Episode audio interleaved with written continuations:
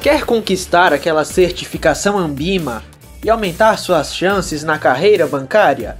O podcast CPA 10 Top Invest é para você e começa agora.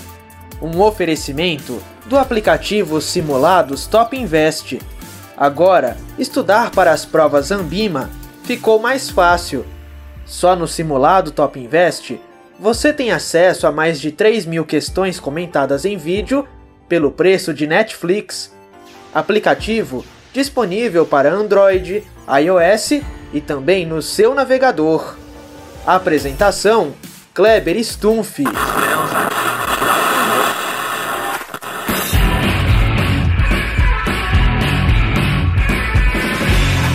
Bem-vindos à mega revisão do módulo 2, tá? Esse aqui é o módulo 2 da CPA 10.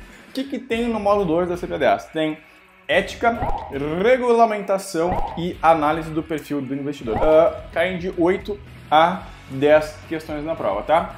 Então vamos lá, pau e pau, né? Olha só, módulo 2. Primeira coisa que a gente tem que entender aqui no módulo 2 é sobre o conceito da lavagem de dinheiro. Gente, lavagem de dinheiro vem da lei 9.613 de 98, né, que fala sobre o crime da lavagem de dinheiro, as punições do crime de lavagem de dinheiro. E olha só, tem uma coisa muito importante que vocês jamais podem esquecer em relação à lavagem de dinheiro, que é o seguinte, tá?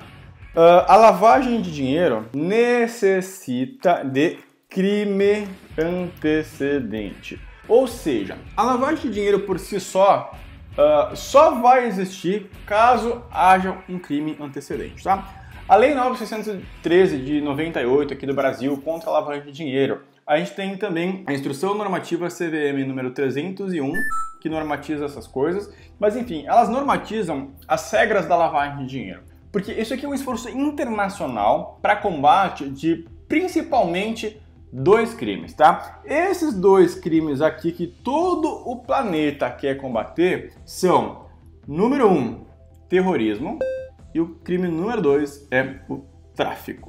Por quê? Veja bem, como é que funciona essa parada? Aí a gente tem aqui o Zé, que ele é traficante. Ele recebe toda a bufunfa lá, que ele vende as pedras de crack, vende, vende a cocaína, vende a marihuana lá. O que ele vai fazer com essa grana? Bom, o Zé quer comprar carro importado, quer comprar mansão na praia, quer comprar esses troços. Só que ele pode ir lá e comprar uma mansão com um monte de nota de 2 e 5? Não dá, né, cara? Então o que ele vai fazer? Ele vai achar um laranja e vai colocar essa grana aqui no banco, né? Então o laranja ou os diversos laranjas vão lá, vão pegar essa grana aqui do traficante e vão depositar no banco. Depois do banco, né, tá na conta de um monte de laranja. O que ele vai fazer? Ele vai fazer uns rolos, né, ele vai fazer uns meshes, vai mandar normalmente essa grana aqui para os chamados paraísos fiscais e vai movimentar lá, vai fazer sempre um rolo aqui. Ele vai fazer um rolo aqui, um rolo para cá, um rolo para cá, ficar girando a grana, né? E aí, o seu Zé, como não é bobo nem nada, ele vai abrir uma firma, né? O Zé, ele vai dar consultoria. E ele vai dar consultoria em tráfico de drogas. Só que olha só que louco. Quando a gente traz esse dinheiro de volta para o Brasil, não dá para simplesmente trazer do paraíso fiscal e dizer, não, esse dinheiro aqui é legal, né? Olha que bonito. Não. Ele tem que esquentar o dinheiro. Como que a gente esquenta o dinheiro? A gente tem que pagar imposto. E as empresas de prestação de serviço podem emitir notas de serviço sem um grande controle, né? Um, você vai abrir um comércio, tem que comprar a mercadoria, tem que vender, tem uma margem meio pré-estabelecida. Agora a consultoria não tem muita, sabe, muita base. Então, ele vai abrir o traficante aqui, vai abrir uma empresa que ele dá consultoria em tráfico de drogas, ele vai pagar o imposto aqui. E o que aconteceu? Essa grana aqui voltou para o sistema financeiro nacional com aparência legal. Então aqui fica caracterizado todo o processo da lavagem de dinheiro. Então a lavagem de dinheiro tem uma frase bem bonita que diz o seguinte, ó: lavagem de dinheiro é trazer para a economia real um dinheiro ilícito com aparência legal. Então, olha só, depois de todo esse rolo aqui, ele fez, emitiu uma nota fiscal, né, prestou um serviço, pagou um imposto, parece completamente legal, né? Então, isso que é a lavagem de dinheiro, que é regulado no Brasil com a Lei 9.613 de 98. Tá? Então, todos os países, né, os países sérios têm as leis contra a lavagem de dinheiro, e os seus órgãos de combate à lavagem de dinheiro. Só que você viu que a gente fez várias etapas aqui, né? Porra, primeiro o cara cometeu o crime, depois teve o laranja, depois teve o paraíso fiscal, depois ele trouxe a grana de volta. E aqui que cai em todas as provas, toda santa prova, não interessa, isso aqui é igual para toda prova de certificação financeira, que são as fases da lavagem de dinheiro, as etapas. E a galera confunde um monte, né? E por quê? Na prova, pede inclusive qual é a ordem da lavagem de dinheiro. Pergunta onde o dinheiro está mais próximo da origem. Qual é a última fase da lavagem de dinheiro? E aí, meu caro, eu tenho uma grande sacada para vocês. Sabe aquela porcaria que a gente tem que vender lá que se chama COI? Opa, COI, né? A gente tem o COI que a gente vende, que é o Certificado de Operações Estruturadas.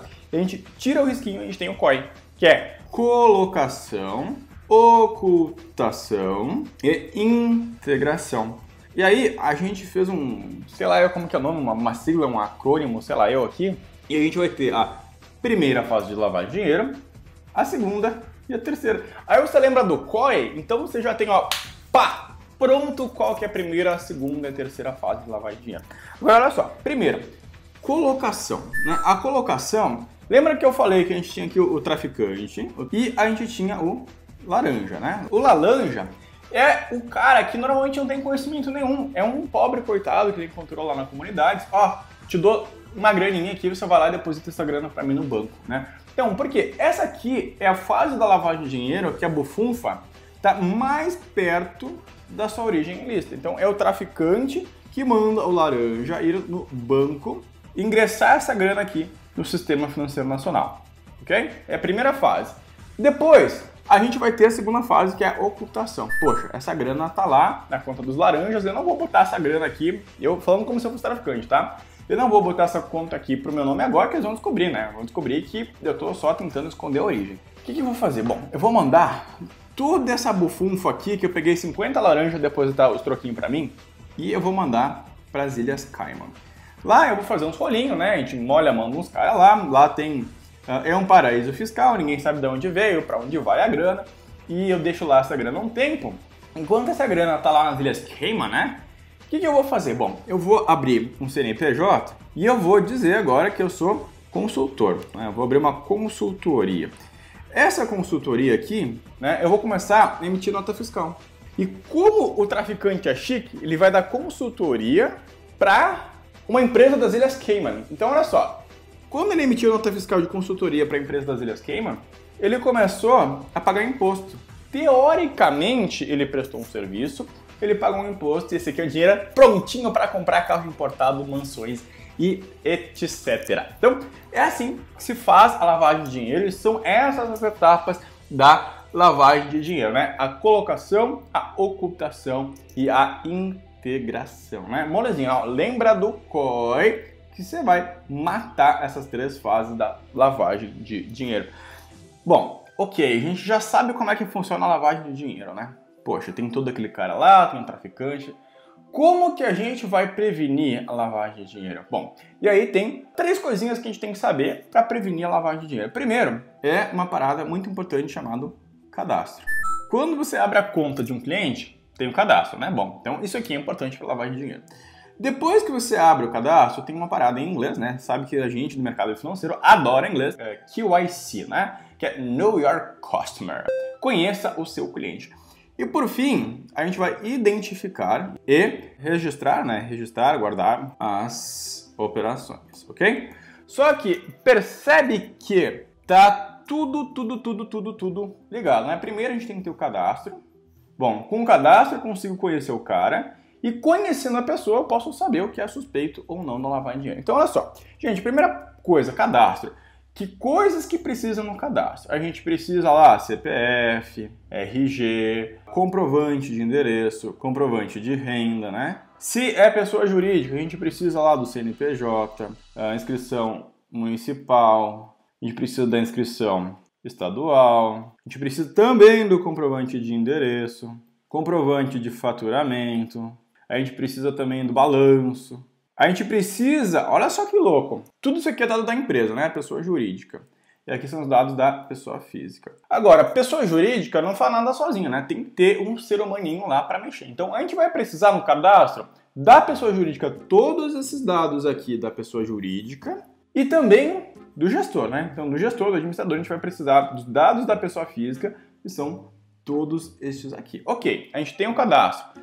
Coisa importante sobre o cadastro, principalmente quando a gente fala de pessoa jurídica, uh, vale lembrar que o responsável pela documentação é o gerente, tá? O gerente é a pessoa que está abrindo a conta. É o responsável pela documentação. Por isso que quando você abre uma conta de pessoa jurídica, não interessa quanto o cara bate o pé, o gerente vai lá visitar. Eu acho o máximo que alguns clientes acham, nossa, como eu tenho importante, vieram me visitar, que nada, é obrigação nossa que senão dá ruim.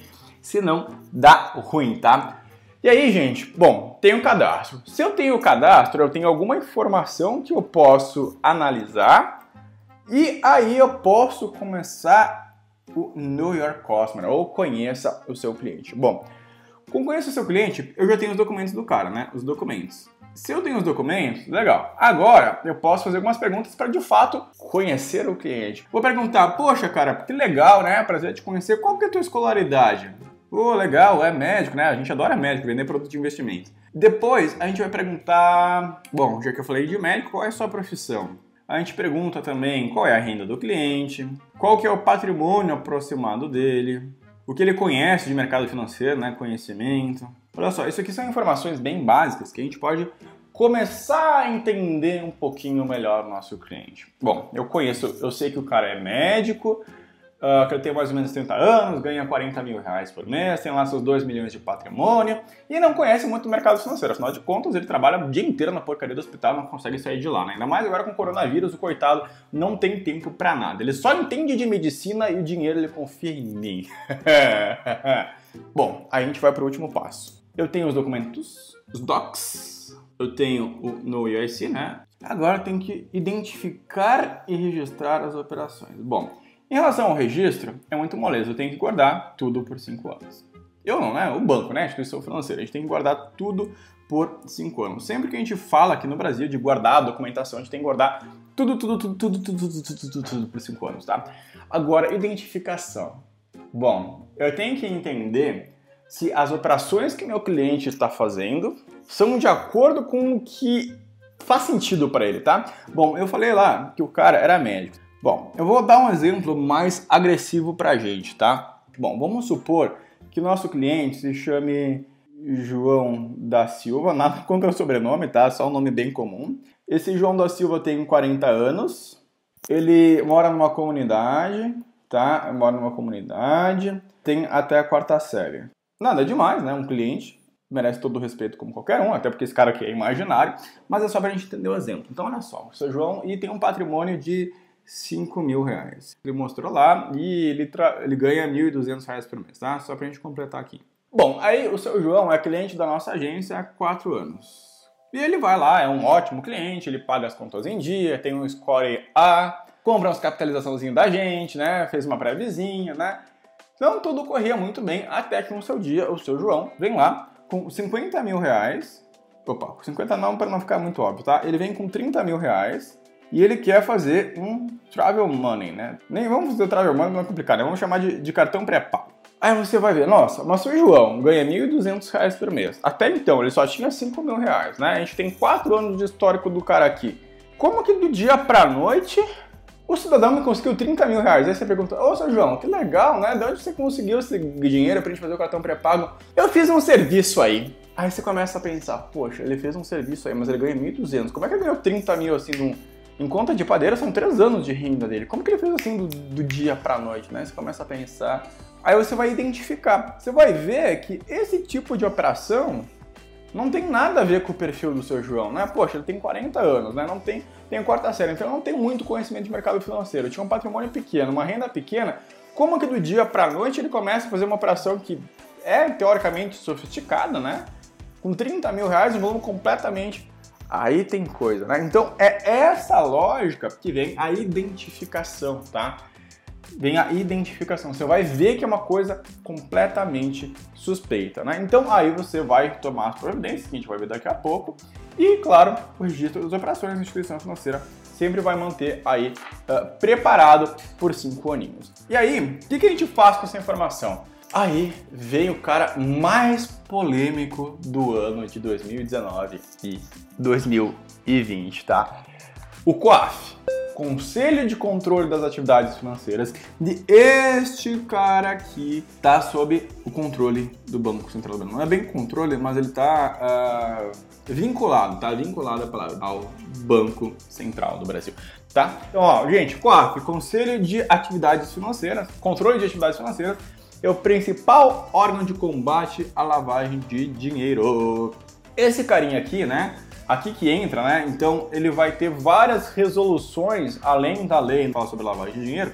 Vai ter duas outras coisinhas aqui, que é Instrução CVM número 301 e também a circular do Bacen 3461, tá? Que fala sobre a identificação e comunicação. Então, olha só, o COAF é o principal órgão de combate à lavagem de dinheiro e ele vai exatamente investigar tudo que tem a ver com lavagem de dinheiro.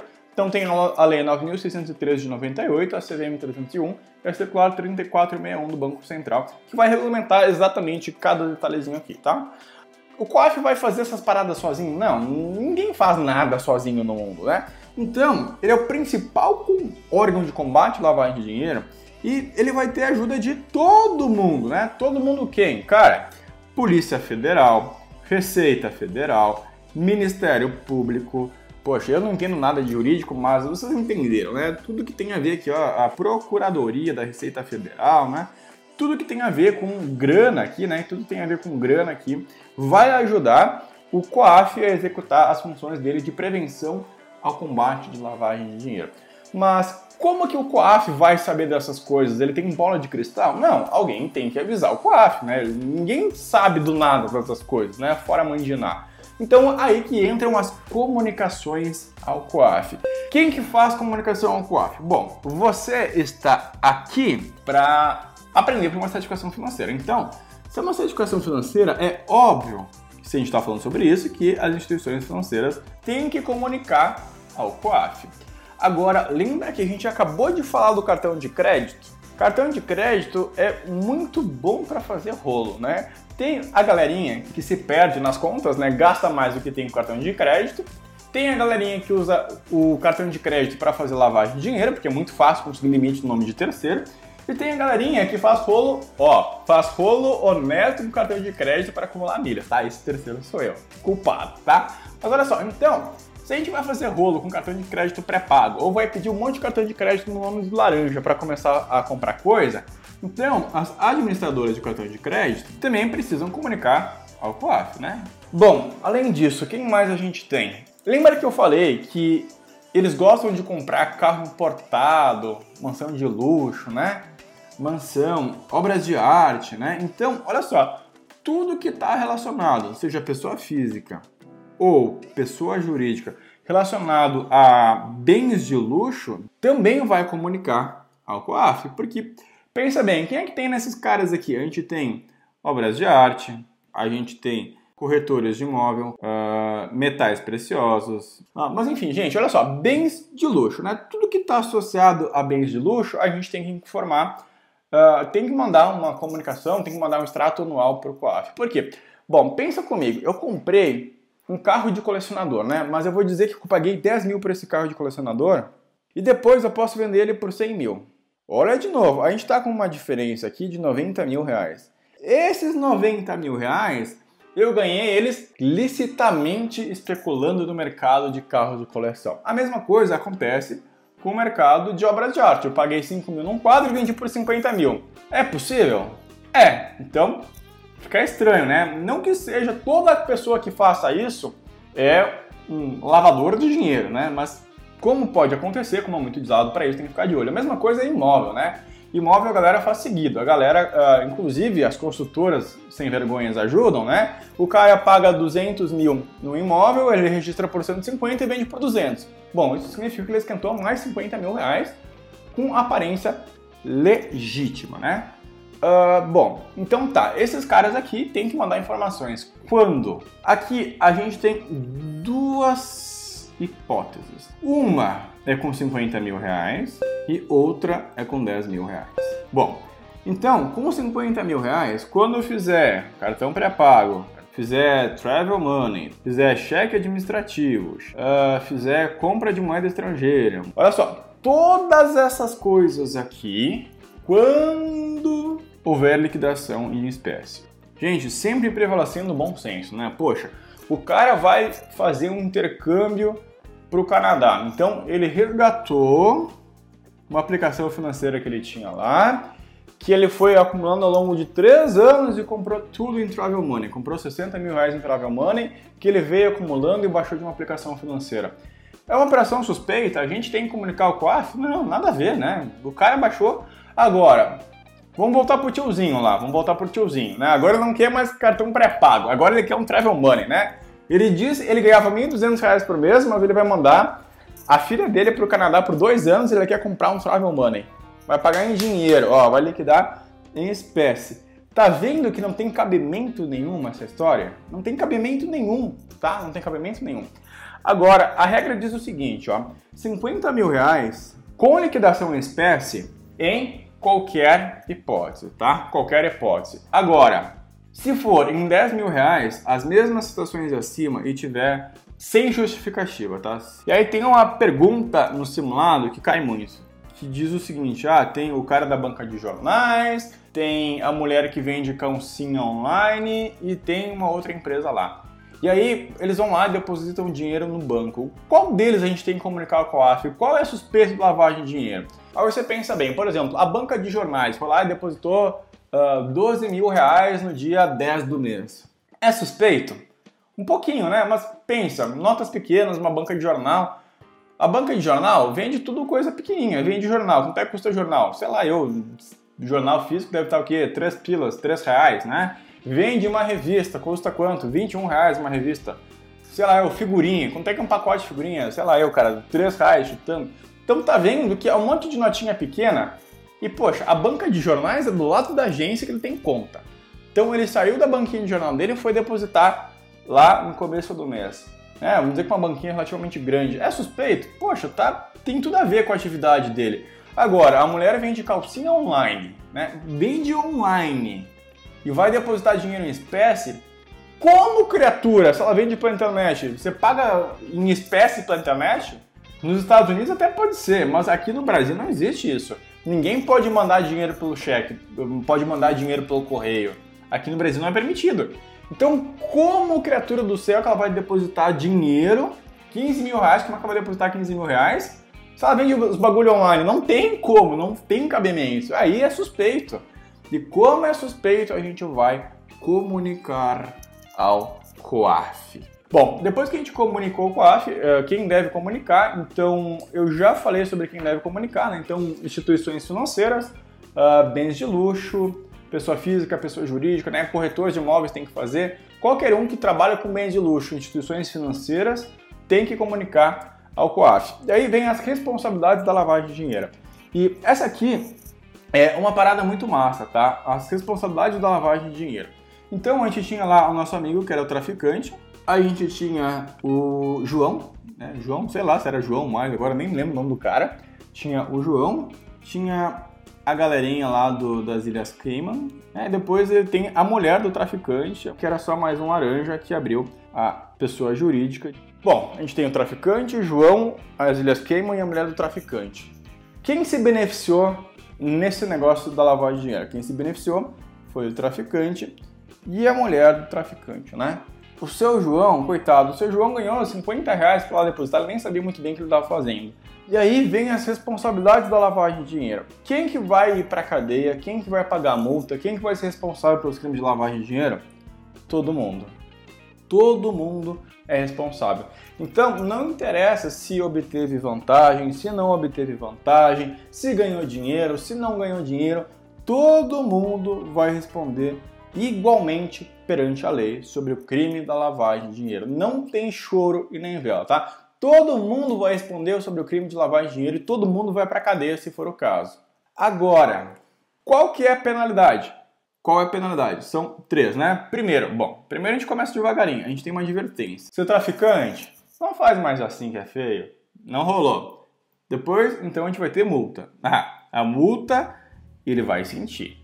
Bom, então da multa, ela pode ser o seguinte: o dobro da operação, pode ser o dobro do lucro da operação, ou pode ser ainda no máximo 20 milhões de reais. O que for menor, tá? Essas são as responsabilidades, né? A responsabilidade, de fato, a, a punição da lavagem de dinheiro. Então começa com uma advertência, não resolveu, vai para multa e depois a gente tem aí a inabilitação ou cassação. Inabilitação ou cassação, né? Se o cara tem um cargo público, se ele é diretor de uma empresa, ele vai ficar inabilitado a exercer essa função, ele vai ser cassado dessa função aqui. E aí, o que, que acontece? Bom, por que, que todo mundo vai pagar? Não é um pouco injusto o seu João, que acaba sendo uma vítima da sociedade, pagar preço? Bom, de certa forma até que sim. Só que entra a redução da pena, né? Aí todo mundo já ouviu falar sobre a tal da delação premiada. E aí que entra a importância de que todo mundo é responsável. Sabe por quê? Sabe quem que a justiça vai pegar? A justiça vai pegar o traficante? É difícil. É o seu João? Sim. É o seu João que a justiça vai pegar. O que, que a justiça vai fazer? Ela vai chegar, seu João, a gente entende o seu lado, mas a gente precisa pegar esse traficante. A gente precisa saber qual que é o banco das Ilhas Cayman que está esse dinheiro para recuperar para o nosso governo. Quem que é o traficante? Quem que é a esposa? Aí o seu João, morrendo de medo, não, não vou contar, senão eles vão matar minha família. E aí começa uma negociação de delação premiada que traz exatamente aqui a redução da pena, tá? Por quê? Olha só, seu João, o negócio é o seguinte, o senhor vai ficar preso aqui 20 anos. O senhor já tem 40, né? Com coronavírus, vai pra cadeia com 40, o senhor vai ficar pegando coronavírus na cadeia. Agora, se o senhor ajudar a gente aqui a encontrar quem que é de fato traficante, a gente pode estudar né? De acordo com as informações que o senhor der para a gente, elas forem úteis ou se elas não forem úteis, a gente pode reduzir de um a dois terços a sua pena. Então, aí o senhor vai lá, bom comportamento, dá dois dias tá em casa, mais ou menos assim, né? Então, é por isso que todo mundo é responsável, porque os grandes cabeças da operação é muito difícil de pegar. Então, o que, que acontece? Né? Vamos supor que não tem só o seu João, é óbvio que não tem só o seu João, né? Então tem uma escala gigante aqui, né? Começa com o seu João, é o último da pirâmide, tá? O traficante lá, o terrorista, tem trocentos caras embaixo dele. Então a gente vai pegar o seu João, o seu João não tem ideia de quem que é o traficante, mas o seu João sabe quem é contratou ele. Aí a gente vai encontrar nesse cara aqui do nível 2 da escala criminosa, vai fazer o mesmo processo, né? Aí a gente vai subindo, subindo, subindo, subindo, subindo. Então, depois de trocentas mil delação premiada, é possível que a gente encontre o traficante ou o terrorista que é a principal causa da lavagem de dinheiro, tá? Então, é por isso que é tão importante que todo mundo seja responsável e é por isso que é tão importante também a delação premiada, tá? Ah, tem um político, não sei o que, teve o caso do Joesley lá, teve político que deu informação falsa. O que aconteceu? Ele perdeu simplesmente a sua redução de pena e voltou para a cadeia, tá? Então, é importante redução de pena Sim, tá? É muito importante porque isso faz com que a gente possa pegar realmente os cabeças da operação. Gente, dando continuidade aqui, nessa segunda parte é um pouquinho mais leve, que a gente fala sobre ética na venda, venda casada, análise do perfil do investidor e também sobre o código Ambima de educação continuada. Olha só, ética na venda. Se coloca no lugar do cliente você compraria esse produto? Esse produto faria sentido para você se você estivesse no lugar do cliente? Então vamos pensar, é um cliente que tem dívidas. Faz sentido vender para esse cara um consórcio? Vamos supor que ele seja contemplado por sorteio. Quando ele é contemplado no sorteio, o que, que acontece? Ele vai pegar essa carta de crédito e ela se transforma basicamente num financiamento. Se o cara tem dívidas, ele vai conseguir fazer o financiamento relacionado ao consórcio? Não vai, gente, não vai. Outro exemplo, o cliente tem 95 anos e você tem uma super meta para vender previdência esse mês. Tem sentido você vender previdência privada para um cara que tem 95 anos? Não tem sentido nenhum, gente. Então olha só, você tem que ser ético, você tem que se colocar no lugar do cliente, né? Você gostaria de comprar esse produto com o teu conhecimento? Faz sentido para você? Agora, a gente não pode confundir ética na venda com venda casada. Na venda casada, existe uma condição. Aí a parada é a seguinte: vai o Kleber lá, o Kleber é chato, ele adora fazer o rolo com cartão de crédito. E aí o Kleber quer o Mastercard Black mais pica das galáxias lá. E aí, você como gerente esperto sabe que eu quero muito isso, né? E sabe que a anuidade do cartão Master Black lá é sei lá, cara, eu acho que é dois mil reais por ano, alguma coisa assim, né? E aí, poxa, ele tem renda para o Master Black. Eu não posso uh, proibir ele de ter o Master Black. Mas olha só, Kleber, eu tenho uma proposta para você. Eu te consigo o Master Black aqui, não tem problema. Agora, se você fizer duas capitalização, né? Pode ser de pagamento único aqui para mim de mil reais. Olha só, você vai pegar os dois mil reais que você ia gastar aqui em unidade do cartão de crédito, você faz duas capas que você consegue recuperar o dinheiro, é, é tipo uma poupança, e eu consigo te isentar dessa tarifa aqui do primeiro ano. O que, que você acha? Uma baita ideia, né? Olha só, isso é venda casada? Não. Isso aqui é condição comercial, gente. Porque, olha só, em algum momento eu falei pro Kleber que se ele não fizesse as duas capas, ele não podia ter o Master Black? De forma alguma, né? Agora, vamos supor, vamos fazer um negócio diferente. Poxa, tá todo mundo ruim aqui do coronavírus, aí tem o Kleber da, da padaria, né? Kleber em alemão é padeiro. Então a gente tem o Kleber que tem a padaria aqui da esquina, né? Poxa, o Kleber tem que segurar os funcionários, porque é difícil achar um bom padeiro. Toda a galera gosta do pão aqui da, da minha padaria e tá difícil, tem mais o financiamento da, do forno, sei lá se é forno que usa para fazer pão. E aí, poxa, o Kleber lá da padaria tá precisando de uma grana.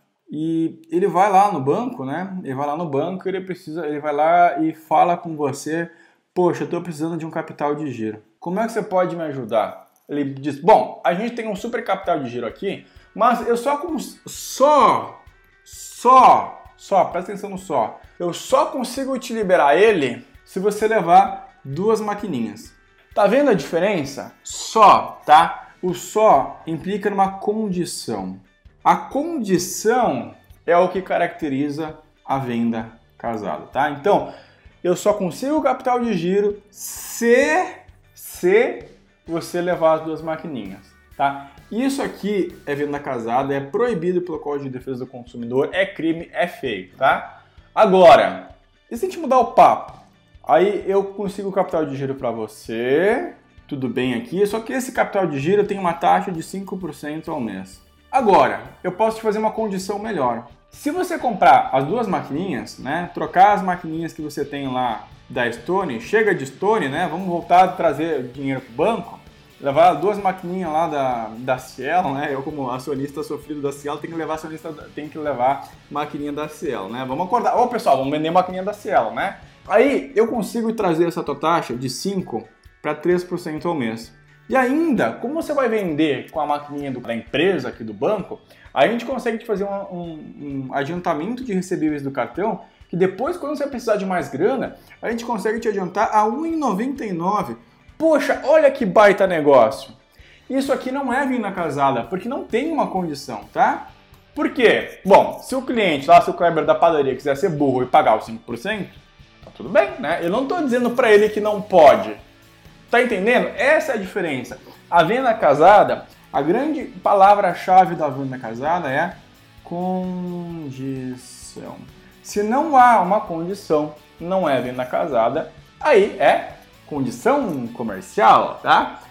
Tem duas coisas que são obrigatórias e aí não caracteriza a venda casada, tá? Quando a gente faz um financiamento habitacional, poxa, é um, é um crédito que a gente vai pegar para 25, 30 anos. Aí tem dois seguros que são obrigatórios, tá?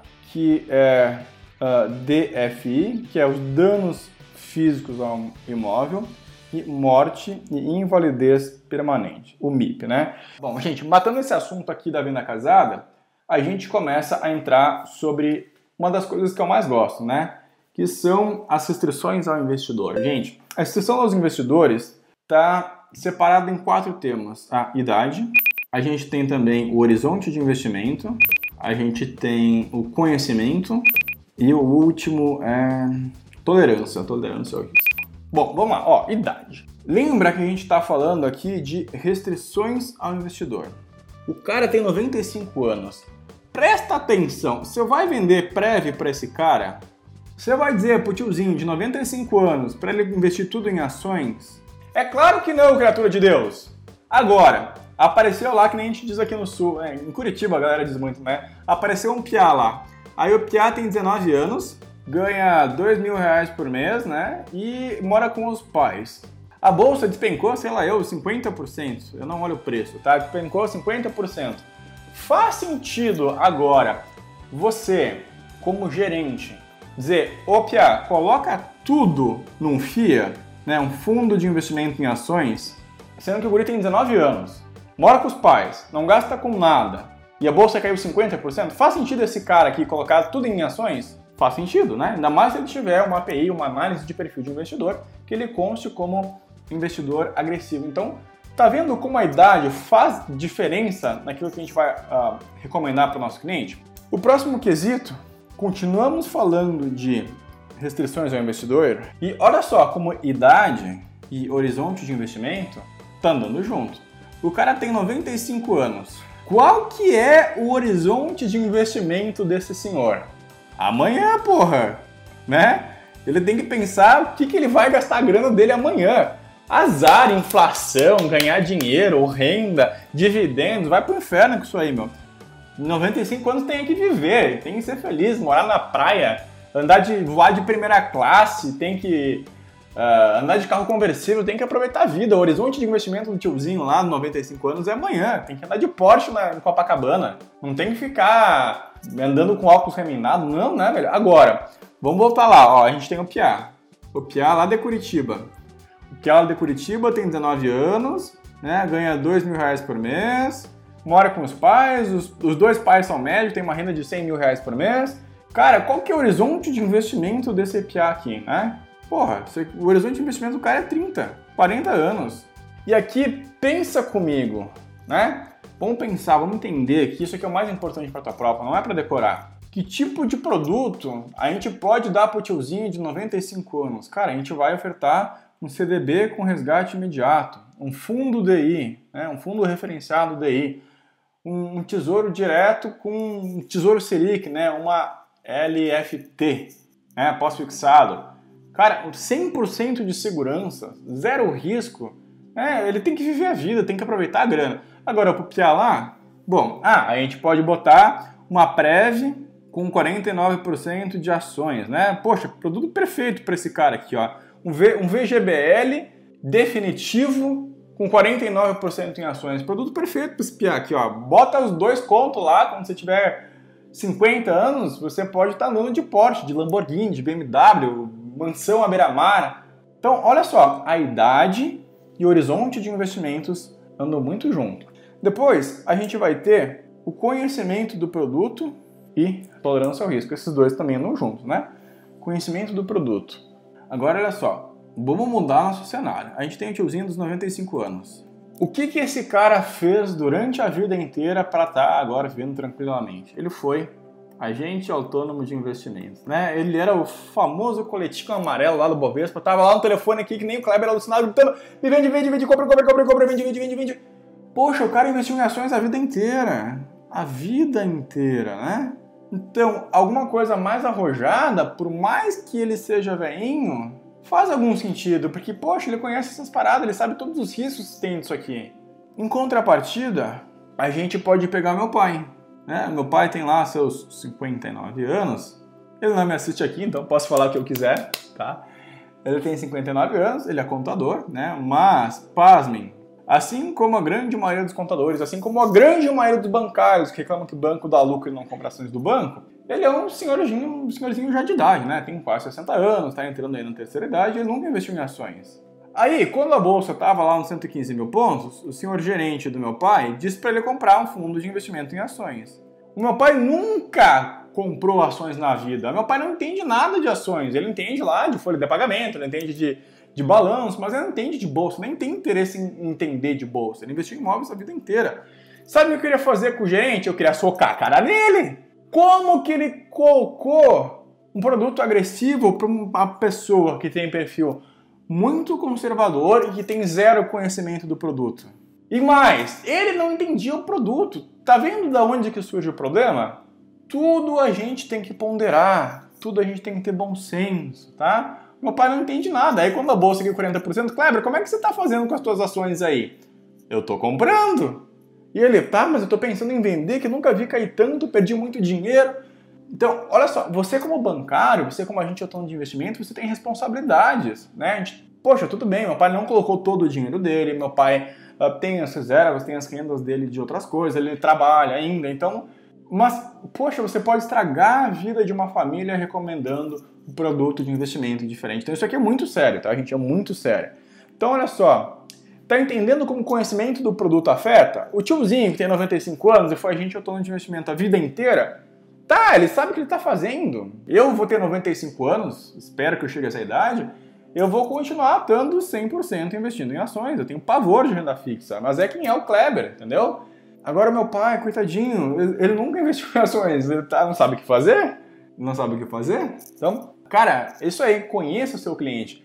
O conheça seu cliente não é só para lavar dinheiro, cara, você tem que entender o teu cliente. Olha só, de novo, essas quatro coisas aqui, ó, idade, horizonte de investimento, conhecimento do produto e tolerância ao risco, essas quatro coisas aqui andam juntas e em seguida a gente vai usar essas paradas aqui para encontrar uma API. Qual que é a tolerância ao risco do meu pai? Cara, zero. Zero, tá? Ele não, ele não quer perder dinheiro, né? É, foi aquele velho papo. Bom, o, o fundo CDI que ele tinha lá há 25 anos tá rendendo zero, né? Renda fixa é pedra fixa.